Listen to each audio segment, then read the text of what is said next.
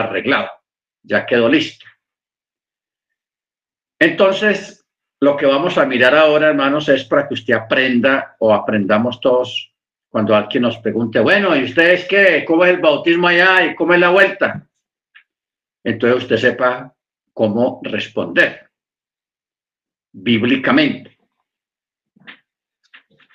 Pero primero que todo, nos tenemos que detener un poco con Juan el inmersor. En, en, en el mundo cristiano se le llama Juan el Bautista. ¿Por qué a Juan lo apodan el Bautista? Porque Juan, eh, él bautizó mucha gente, a mucha gente le hizo tevilá. Hizo tevilá. Entonces por eso lo apodaban Juan el inmersor. Pues la palabra correcta es el inmersor. El inmersor. Ok. Entonces, hermanos, mucha gente se ha preguntado qué fórmula aplicó Juan el inmersor, o sea, qué palabras decía él cuando sumergía a la persona. Juan, las palabras que él utilizó fueron yo te, yo te hago tevilá, él no dijo en el nombre del Padre, del Hijo, del Espíritu Santo o en el nombre de, la don Jesús Hamachía. No. Él solamente dijo, yo hago, yo, te hago tevilá para arrepentimiento. Pero ¿cuál es el detalle aquí? Que no, en el texto original no está la palabra arrepentimiento, sino techuá. La palabra techuá. Y cuando uno mira la, qué quiere decir la palabra techubá, la palabra techubá quiere decir retorno. ¿Qué es retornar de dónde a dónde? La, eh, la palabra techubá, hermanos, que es la que más figura en el texto original, cuando en su Biblia Reina Valera dice arrepentimiento y arrepentidos y arrepiéntase, y, esa palabra está eh, decenas de veces escrita en la, en la escritura. Pero cuando uno va al texto hebreo, siempre figura la palabra. O sea, hagan retorno. Hay que retornar. ¿Retornar a dónde? Retornar a la casa.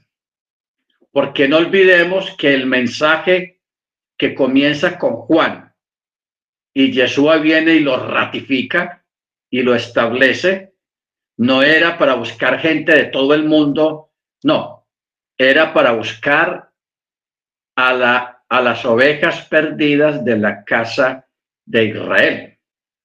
Las ovejas. Tengamos muy claro que Yeshua no vino a salvar a todo el mundo. Venga, que sálvese, no.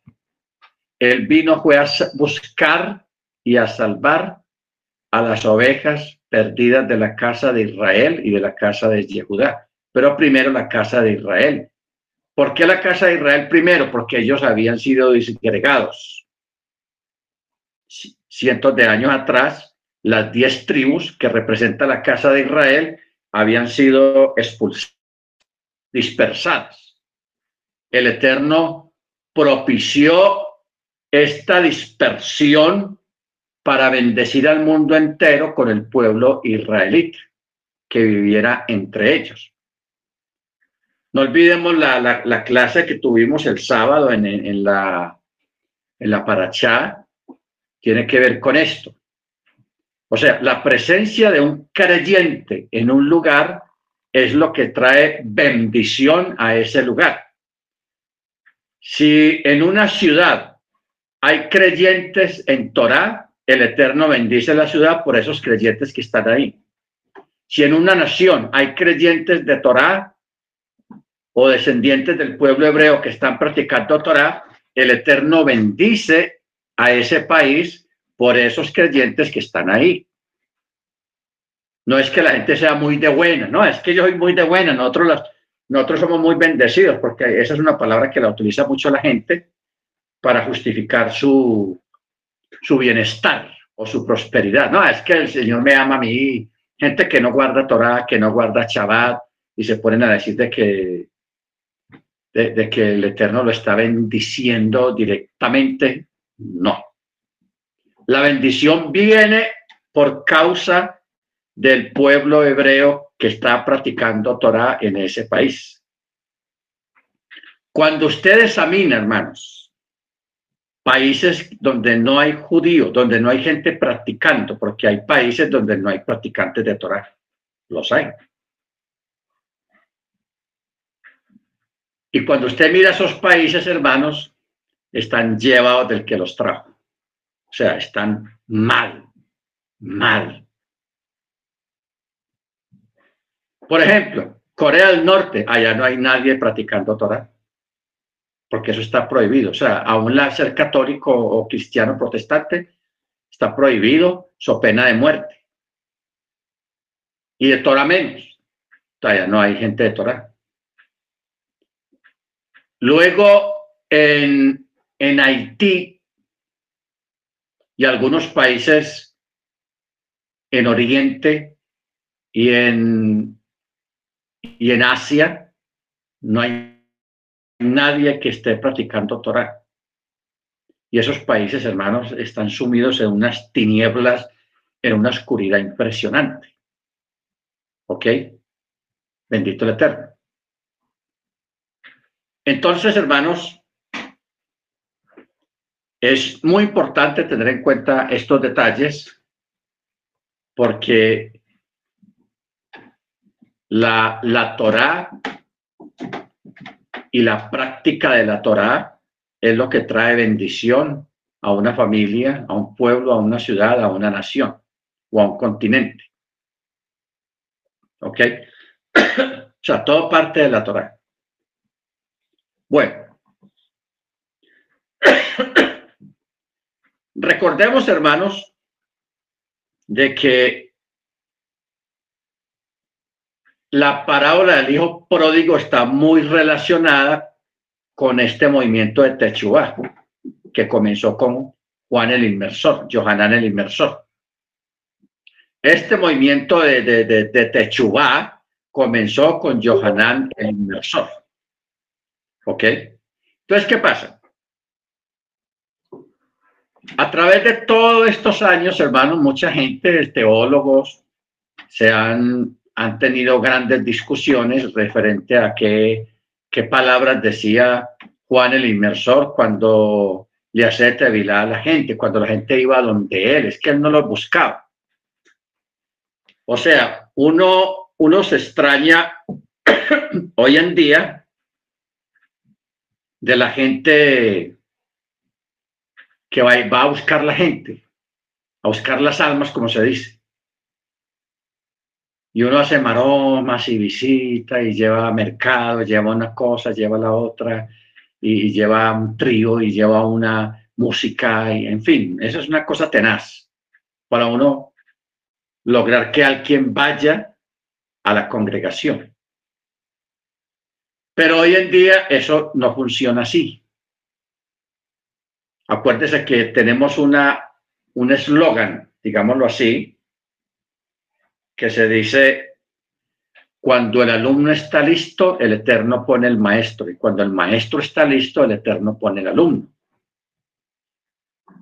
Y lo mismo que hablábamos la semana pasada acerca del dinero, que nosotros no tenemos por qué estar corriendo detrás del dinero. El dinero te busca a ti, es el que lo busca a usted. Así funcionan las cosas con el Eterno. El dinero lo tiene que buscar es a usted, no usted al dinero. ¿Ok? Ya de eso, pues hemos explicado cuál es la fórmula y cómo se utiliza eso. Bueno, lo mismo pasa con las almas. Cuando el alumno está listo, el Eterno le pone el maestro. ¿Ok? O sea, el alumno va y busca al maestro. En el pueblo de Israel históricamente esto ha funcionado así. ¿Ok? Y los grandes rabinos, los grandes maestros que han habido a través de toda la historia, ellos están allá en su academia, en, su, en la yeshiva, el lugar donde enseñan y los alumnos van llegando solos. Ah, yo quiero estudiar acá, vale tanto. Ah, ok, no importa, pero yo quiero estudiar, dígame el horario y todo eso. Y, la gente iba y buscaba su maestro. ¿Ok? No el maestro buscando alumnos, no. El alumno busca el maestro. Entonces de ahí sale un dicho rabínico que dice, búscate un maestro y no lo cambies por otro. Está, con él y aprende con él. ¿Ok? Muy bien. Entonces, Johanan, el que predicaba tan recio, porque si usted ve esos mensajes de Johanan, el hombre no era blandito para hablar. Él le daba duro a la gente. Tenga, guácate, ya. Todo eso. Ese Juan un mal predicador, mire cómo maltrata a la gente. No, la gente, al contrario, la gente iba y lo buscaba. Y cuando la gente llegaba donde Johanán, Johanán los regañaba. Generación de víbora, o sea, un insulto fuerte. En esa época, decirle víbora a una persona, eso era una palabrota, una, una, una, un insulto fuerte, bravo. ¿Quién nos culminó a huir de la ira venidera? Queremos que haga, queremos hacer tevilá. Y, él, y él con todo y eso, él le hacía tevilá. O sea, Johanan, él no esperaba que pasara lo que, lo que le pasó, en el sentido de, de, la gente que iba y lo buscaba para hacer inmersión, para hacer tevilá o purificación. Él no esperaba eso. Por eso es que, él, quedó con el apodo de Juan el Bautista o Johanan el Inmersor porque la gente lo buscaba. Pero él, él estaba era para, estaba era para eh, presentar al mundo al Mesías, al Machayah presentar al mundo al Mesías. Perdón, hermanos.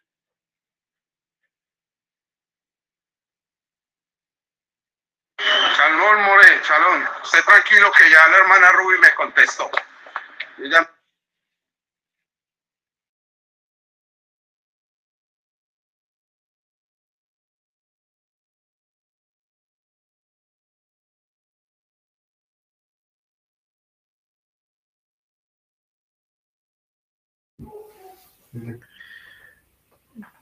Rap apagó su micrófono.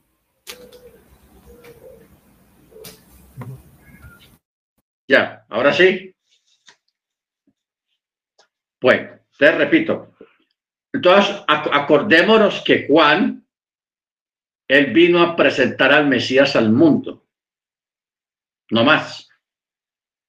Tal cual como estaba profetizado allá en el libro de, de, de en el último libro de la de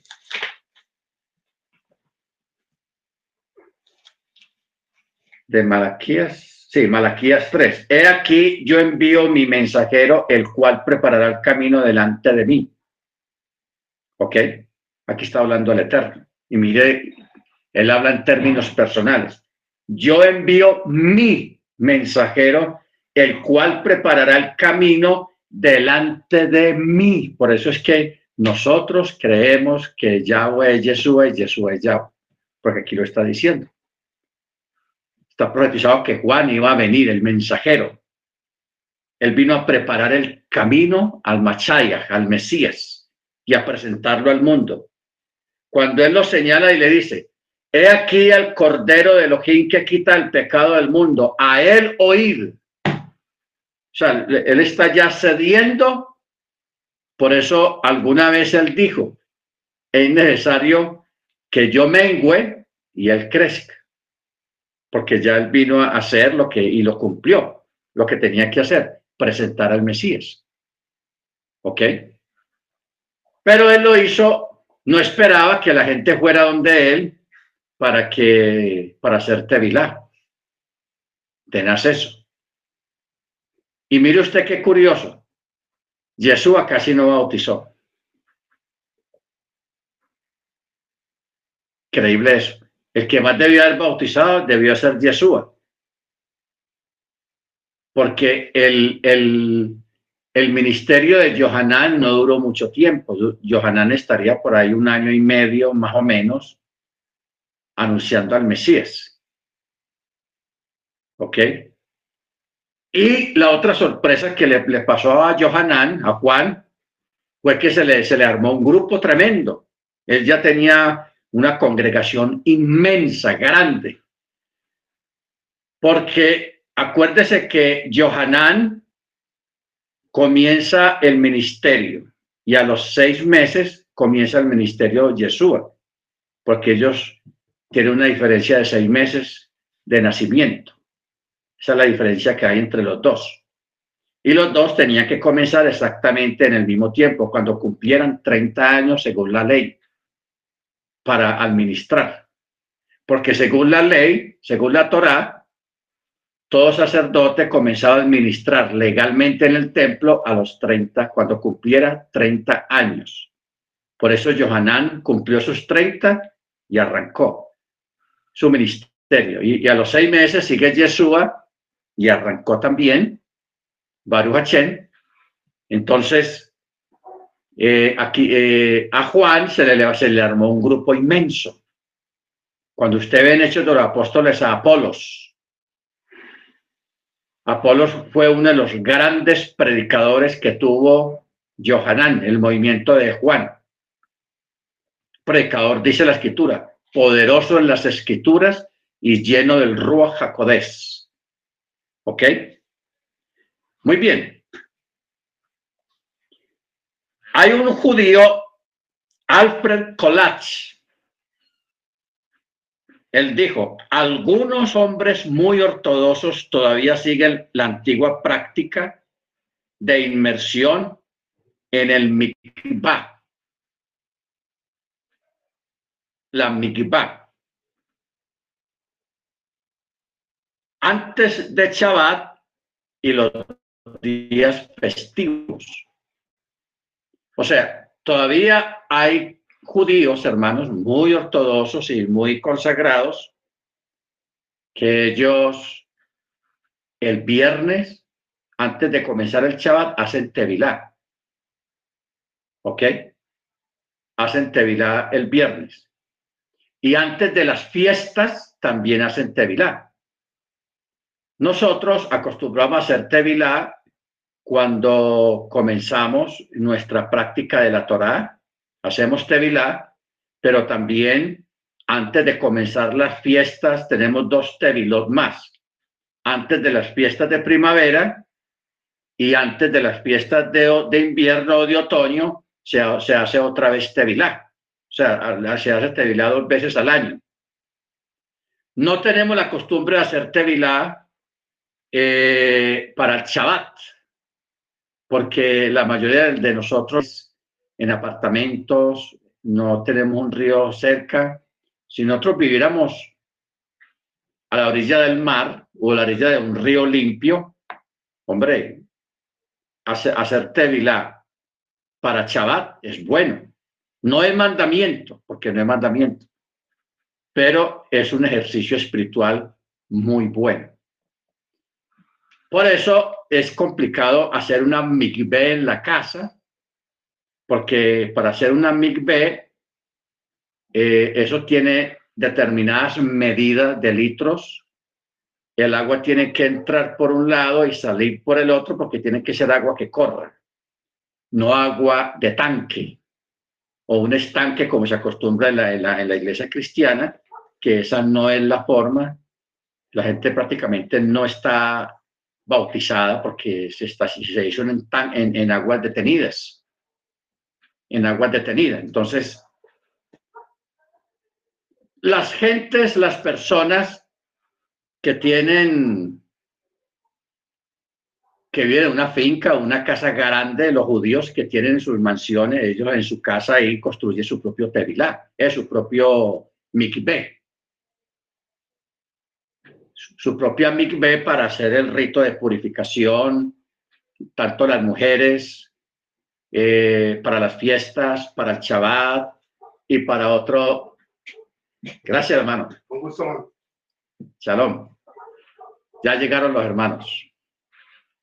Eh, para muchas cosas, hermanos, cada uno tiene su propia mikveh.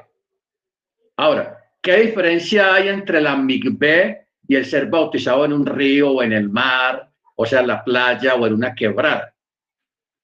La mikveh es el rito oficial de purificación, o sea, de tevilá. Yo les tengo pendientes la enseñanza desde, la MIGB porque hay, eh, hay, una enseñanza, hermanos, impresionante, cosas ocultas que hay ahí tan grandes cuando hablamos de la MIGB. El problema es que eso tiene que tener ciertas medidas, tiene que tener la capacidad de determinados litros de agua no es échele agua o hágalo de dos metros, de tres por tres o cuatro por dos. Eso tiene que tener cierta medida que quepan exactamente la cantidad de litros en el momento que el agua entre y que el agua sale, que la capacidad de litros sea la misma. Hay, hay una ciencia, hermanos, ahí impresionante y esas medidas están en la Torá. Están en la Torá. Entonces, esa es el, el tevilá oficial.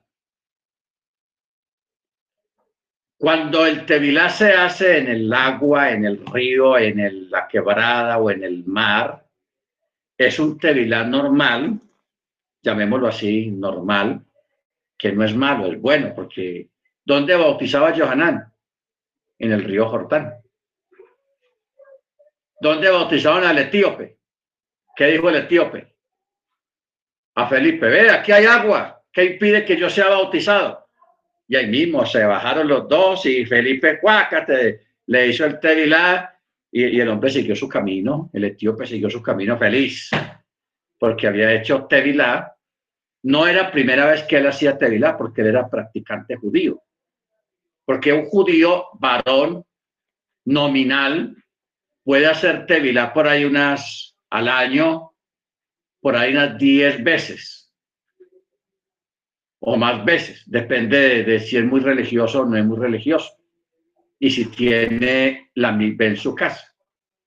Que la vez tener la MIGB. Yo aquí donde yo he querido hacer una MIGB, porque aquí abajo, con una cuadra y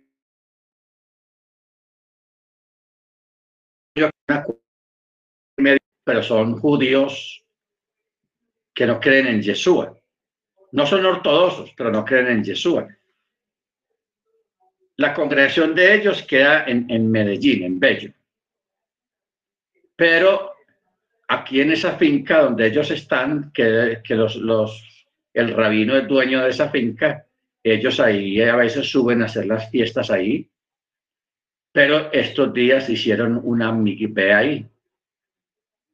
Fabricaron una MIGB y ahí la tienen entonces ahí de vez en cuando sube la gente, los, los miembros de allá y, y hacen tevilá y están todos contentos. Bendito el Eterno. Pero por regla general, en cada casa de los judíos, de un judío, ellos tienen su propia mikveh ahí. Esa mikveh tiene que ser supervisada por un rabino especialista en eso. Yo las pasadas les hablaba de que en Miami eh, un hermano vivía en un edificio en un sector de judíos donde el edificio era puro judío. Yo no sé por qué lo dejaron a él entrar ahí. Él compró un apartamento, pero todo el mundo judío.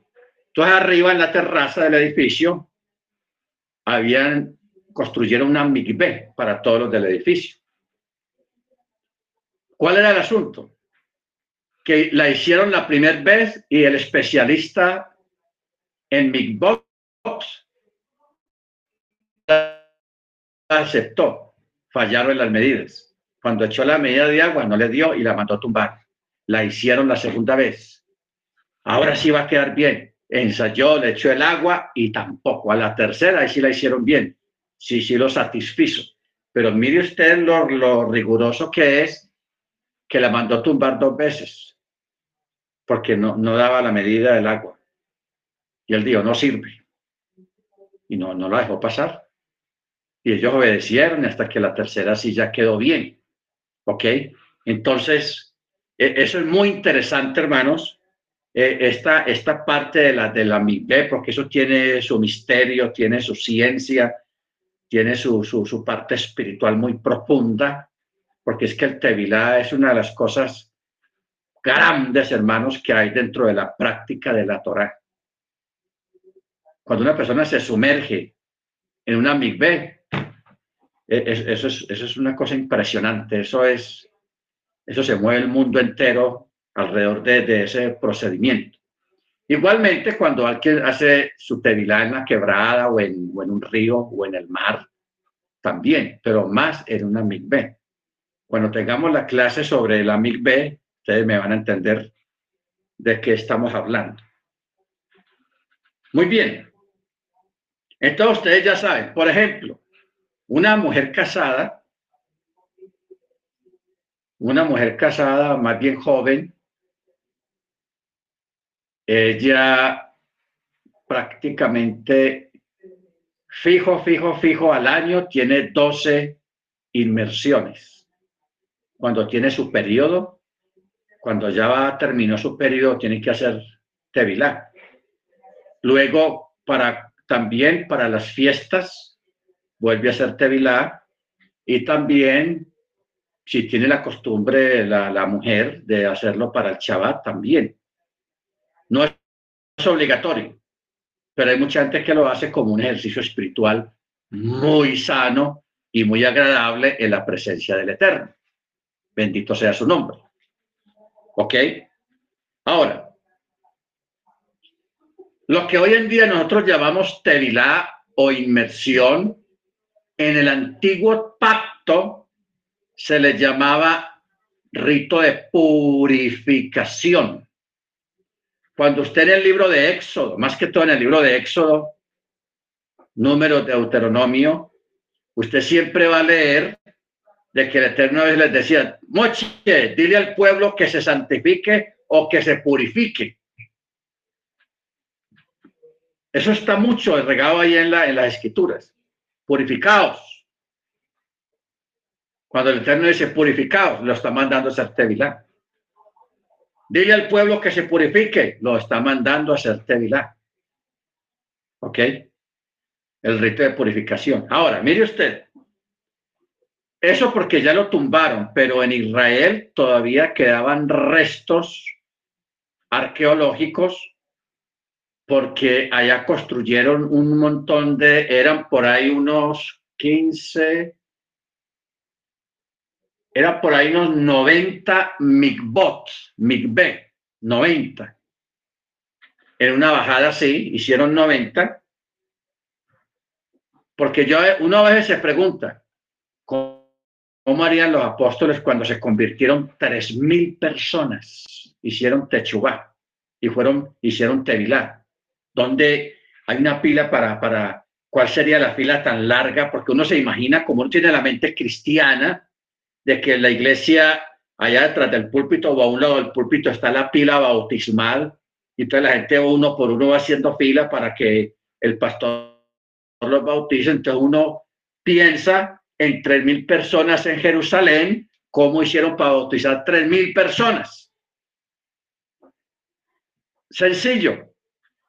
Como habían ese, esos tevilot, porque acuérdense que la gente cuando iba a las fiestas o para el Shabbat o para los ritos de purificación en Jerusalén, para acercarse al templo, ahí como a dos cuadras del templo, en una colina, habían como 90 mil entonces la gente iba. O sea, si 90 personas hacen tevilá al mismo tiempo, ¿cuánto dura hacer tevilá?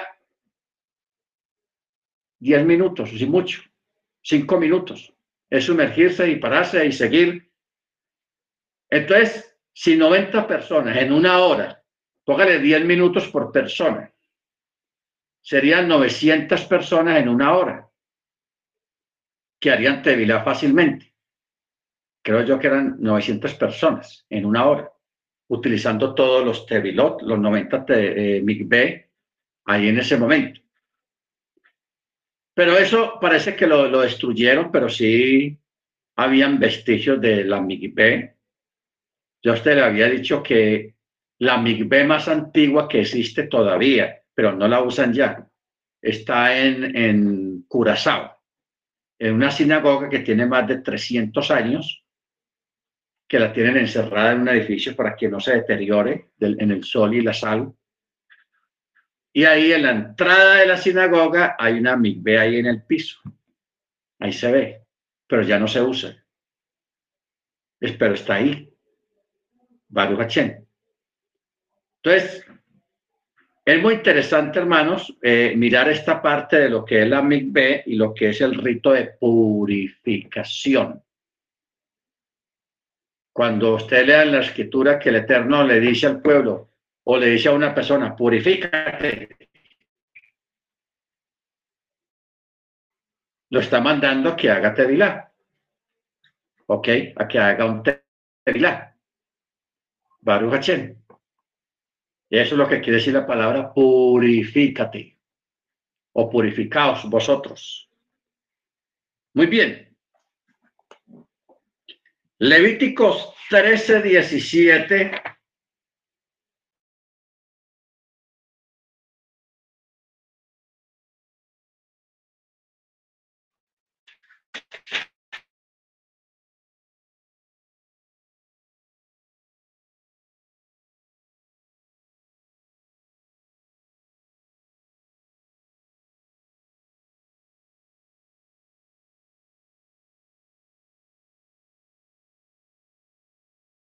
Entonces el sacerdote declarará puro al llagado está limpio.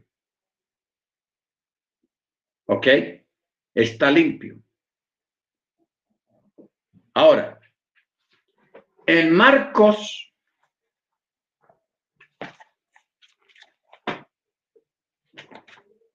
capítulo 7,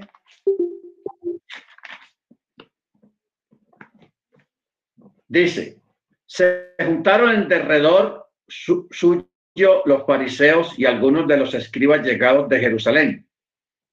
Y viendo que algunos de sus discípulos comían los panes con manos sucias, es decir, no lavadas, porque los fariseos y todos los judíos, cumpliendo la tradición de los ancianos, no comen a menos que se laven las manos a fuerza de puños, así dice el texto. O sea, nosotros nos la lavamos así, y ellos lo hacían, dejaban eh, caer el agua y se hacían así. Nosotros lo hacemos de otra manera. Pero es lo mismo. Por eso el texto dice acá, a menos que se laven las manos a fuerza de puños. No es que se den puñetazos, no, sino así como, como de esta manera. ¿Ok? Yo lo vi cuando yo estaba allá en Miami, yo recuerdo que yo trabajé, hice un trabajo en la casa de un rabino, de un rabino, no, de un judío ortodoxo. Entonces, yo en ese tiempo apenas estaba empezando a las raíces hebreas, empezando apenas. Viernes, que el llegó temprano, llegaba a las 2, 3 de la tarde,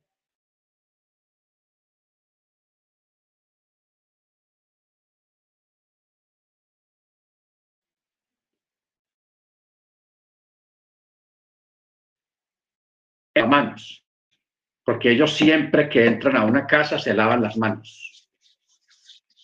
Pero yo vi que él no se la lavaba así como nosotros no la lavamos, sino que él hacía así. Y es una costumbre antigua, muy ortodoxa antigua de lavarse las manos. Por eso es que el texto original dice, a menos que se lave las manos a fuerza de puños, o sea, así. Y yo decía, ve, tan raro, Señor, como como se lava las manos de esa manera, porque no lo hace así como nosotros lo hacemos. Y ya. Son costumbres, hermanos, milenarias, muy antiguas, que todavía se conservan. Bendito sea el nombre del Eterno. Verso 4. Y al regresar del mercado no comen a menos que se rocíen. Y hay muchas otras cosas que han recibido para observarlas. Abluciones de copas, de jarros y de utensilios de bronce. Mire usted dónde está esto. En Marcos. Lo que está hablando acá no es tradición. Esta parte del verso 4 no es tradición. Eso sí está en la Torá. Lo que pasa es que el texto lo pusieron como para que no diera a entender lo que, lo que realmente da a entender, sino que los traductores pusieron abluciones de copas, de jarros y de utensilios de bronce. ¿Qué quiere decir eso de abluciones? Cuando se sumergen los objetos. Que usted trae de la casa, de la de, la casa, no, de la tienda, usted, lo compra y cuando lo lleva a la casa, la mayoría de los objetos hay que sumergirlos, pasarlos por agua. Se llaman abluciones o inmersiones o la santificación y la purificación del objeto porque viene de afuera y al mismo tiempo una personalización del objeto, porque ese objeto entra a tu casa y el solo hecho de entrar a tu casa ya es sagrado porque está bajo tu techo y tu casa es sagrada. Baruch bendito su nombre. Entonces, porque la discusión aquí que le pusieron a Yeshua fue en lavarse las manos antes de comer el pan. Eso era obligatorio en el judaísmo. Y yo estaría de acuerdo, o sea, no, no, es Torah, sino una tradición, pero una tradición sana.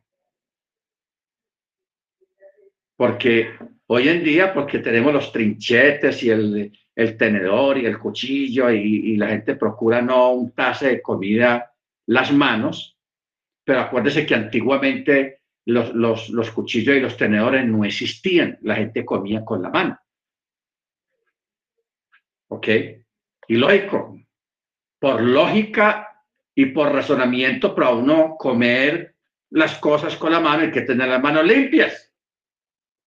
Porque los pueblos bárbaros, o sea, los asiáticos, parte de los orientales, ellos no tenían la costumbre de lavarse las manos cuando iban a comer y lo, todo lo cogían con la mano y la carne, todo, el arroz, todo con la mano porque todavía no se había popularizado o estandarizado la cuchara y el tenedor. Entonces la gente comía con la mano. Pero había mucha gente, hermanos, que no se lavaba las manos. Pero el Eterno sí le enseñó al, judaísmo, a su pueblo, a los israelitas, que había que lavarse las manos antes de comer para purificar las manos, para que si la persona cogía algún alimento que estaba malo, al tocarlo con las manos ya purificadas y oradas, porque cuando se lava las manos no, no la lava así, no, se hace una oración. Baruch no me deja hablar. Ok. O sea, por las gracias te doy, Señor, porque me permites lavar las manos.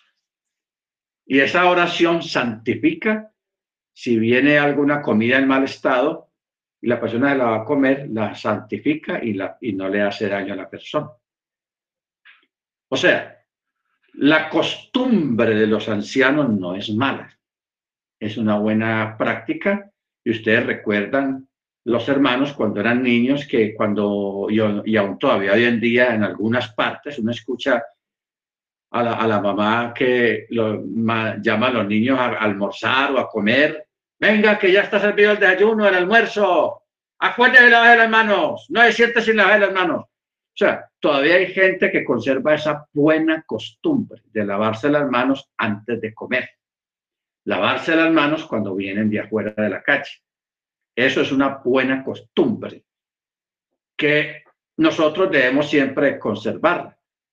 Porque si en alguna parte la gente gasta agua, son los judíos. Porque el judío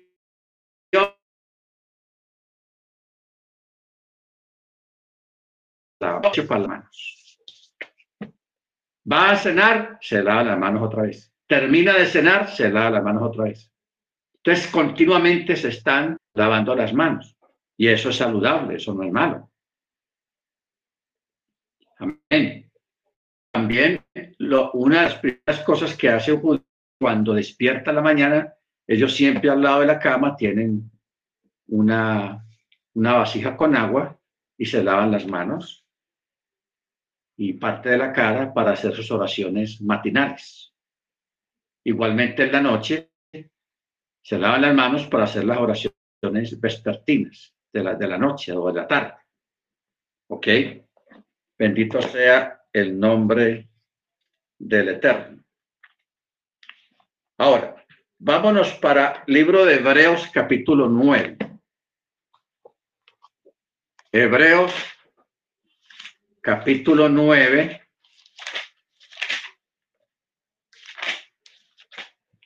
Verso 19 y 20. Dice, porque habiendo sido proclamados por Moche todos los mandamientos de la Torá a todo el pueblo, tomando la sangre de los becerros con agua y lana escarlata e hisopo, roció el, el rollo mismo y a todo el pueblo, diciendo, esto es la sangre del pacto que Elohim nos mandó. Y de la misma manera roció con la sangre el tabernáculo y todos los utensilios del ministerio. Y según la Torá, casi todo es purificado con sangre y sin derramamiento de sangre no hay remisión. Ahora, era pues que las representaciones de las cosas celestiales fueran purificadas con estos ritos. Está hablando de los dos ritos, el rito del lavamiento, o sea, la purificación del objeto y la santificación a través del rociamiento de la sangre. Aquí no estaba hablando de mantener limpio un objeto. Limpio. Porque pensamos que lo limpio es santo y no es así. Forma parte, pero no el todo. Si yo fuera si, si estuviéramos en el antiguo pacto y yo fuera a purificar esto para uso sagrado, yo lo rociaría de sangre, tan, gotas de sangre de un animal sacrificado según la Torá. Y ya esto que está aparentemente limpio ya no quedaría, no se vería limpio a los ojos porque está manchado con sangre. Está manchado con sangre. Pero el concepto no es tanto la limpieza visual, sino la limpieza espiritual, que se hacía antiguamente a través de la sangre de un animal sacrificado. Hoy en día nosotros somos purificados con la sangre de nuestro Adón Yeshua Hamachia. Y se ratifica esta purificación a través de el, el, la, eh, del Tevila, de la inmersión. ¿Ok? O sea, doble purificación. Doble purificación. Bendito sea el nombre de nuestro Adón Yeshua Hamachir. Entonces, alguien preguntó, ¿de dónde vino el bautismo de Juan el Bautista? Yeshua hizo esa pregunta. Si Yeshua la hizo, entonces la respuesta debe ser muy importante. Le pregunté dotes y ancianos del templo en Jerusalén si el bautismo era, si, si el bautismo de Juan era del cielo o de los hombres. Chipote pregunta, ¿sí o no? Vamos a, a Mateo 21. Mateo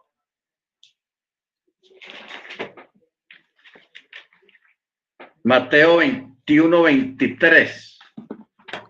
Chipote pregunta. 21,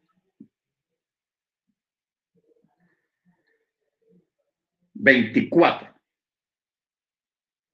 No, 25. Y Jesús dijo, el bautismo de Juan, ¿de dónde era?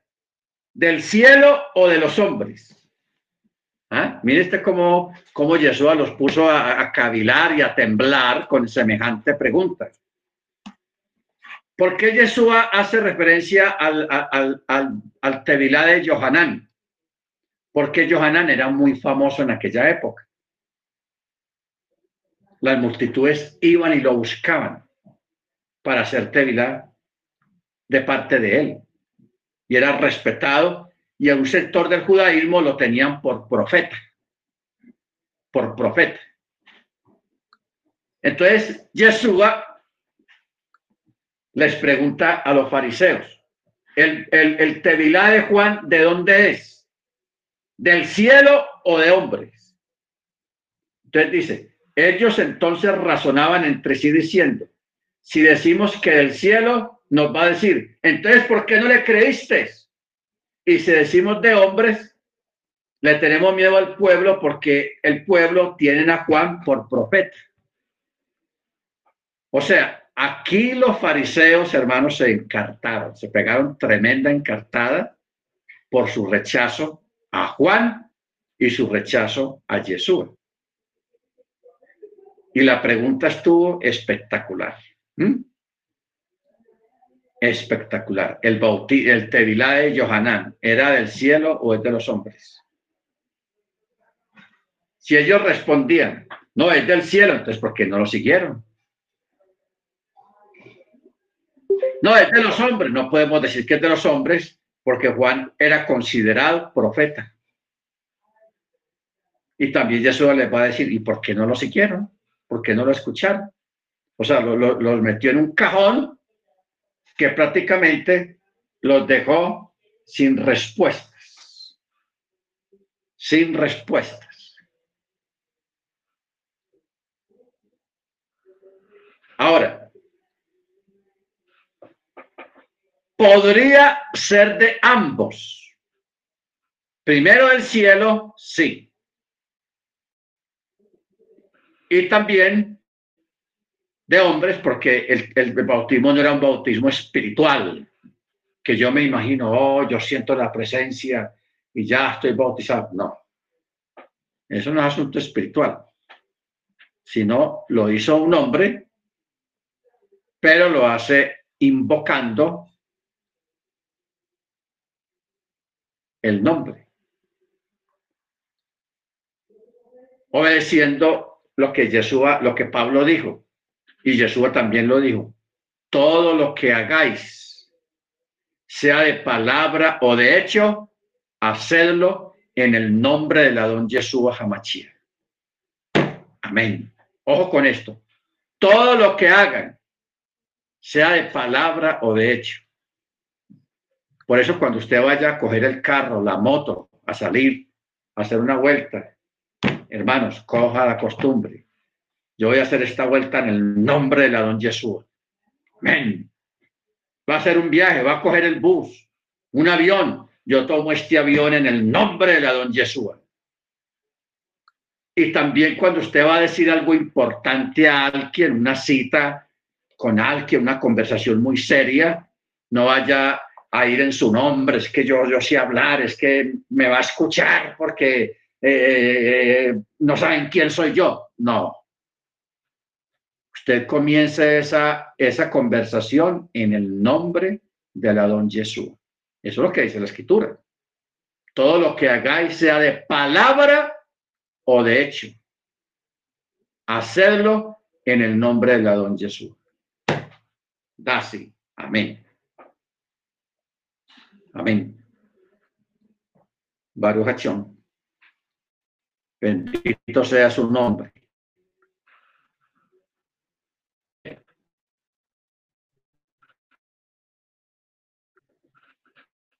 Las antiguas tradiciones de inmersión ritual combinadas con la anticipación de juicio y redención hallaron un medio en Israel entre las inmersiones del hombre que señalaban hacia la redención. El éxito del acto fue mayor de lo que pudo haber soñado. A este se sometió el mismo Yeshua y luego lo invistió de poder para que comenzara su ministerio. El Eterno en su infinita misericordia y su obra a través de, de, Mesías unió el cielo con la tierra a través de la inmersión. ¿Ok? Mire usted cómo, cómo comienza. Cuando se hace Tevilá, se une el cielo y la tierra cuando usted está abajo en el agua. O sea, tenemos que, de verdad, yo creo que el, vamos a ver si el miércoles o la otra semana, ah, podemos ampliar esto desde la Mickey porque eso es tenaz. Y si usted, hermano, hermano Ángel, la familia Erazo, la hermana Ángela, la hermana Jennifer, hermano Freddy, la hermana Niurka, hermano Guillermo, hermano Álvaro, la hermana Felia, la hermana Miriam, la hermana Beatriz, la hermana Cecilia. Si usted tiene su casa propia o un lugar grande, no piense como la, la, la, mente mundana. Ah, una casa con piscina. No, piense en la MIB primero. Una MIB. Si usted logra hacer su propia MIB en su casa, usted está hecho y bienvenido al club de los bendecidos. Porque la, tener una MIB, eso es lo más grande, hermanos, que hay y lo más maravilloso para un desarrollo espiritual y crecimiento espiritual a través de la mikveh, del rito de la purificación en la mikveh. Amén. Bueno, mis hermanos, yo, vamos a parar acá para ponerme a estudiar ahora con los hermanos, hermano Dagoberto, su esposa, que están aquí de visita. Amén. Y, pero vamos a continuar con esto. es la inmersión, el tevilá, para que le prestemos atención y le demos la seriedad que tiene y que merece de parte de nosotros. Amén. Muy bien, entonces vamos a orar, hermanos. Vamos a darle gracias al Eterno por esta clase y seguimos hablando por la situación allá en Ucrania y también por lo que ya estuvimos hablando acerca de lo del pino y el cogollo, esas cosas. Eso hay que irle caminando. Vamos a tener otra clase sobre ese tema, sobre esas cosas, para que nos vayamos previniendo, hermanos, porque eso de Ucrania, eso posiblemente se ponga más complicado y hay que orar al Eterno para que tenga misericordia de todos. Y no olvide guardar comida.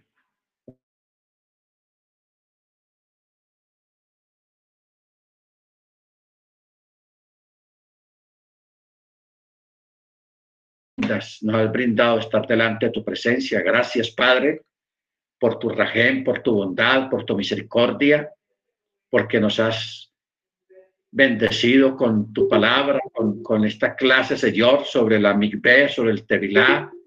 Gracias, Padre, porque te acuerdas de nosotros y porque quieres que nosotros seamos instruidos fielmente con tu palabra. Bendice a cada hermano, cada hermana, allá en su lugar donde está. Concédeles una Laila Top y una todo una buena semana para la gloria de tu nombre. Te damos gracias, Padre amado, te lo pedimos en el nombre de nuestro Adón, Yeshua Hamachia. Amén. Hermanos, Laila todo para todos. Laila todo, More, buenas noches. Laila todo. Amén. Mana Niurka. saluda a los hermanos. Claro que sí. Bendición, hermano, bendición para todos. Amén, hermano Ofelia. Qué bueno tenerla de nuevo por acá. No, yo, voy a seguir. Lo que pasa es que me olvida a veces y cuando lo voy a poner ya se me ha pasado la hora, pero sí voy a seguir conectándome. Claro, hermana. Muy interesante los temas. Muy Bueno, interesante. así. Laila todo. Amén. Hermana Cecilia, Laila todo. Laila todo, pastor. Buenas noches, bendiciones del Eterno. Amén. Igualmente, ya estos días nos vamos a comunicar para comenzar a, a hacer planes, ¿ok?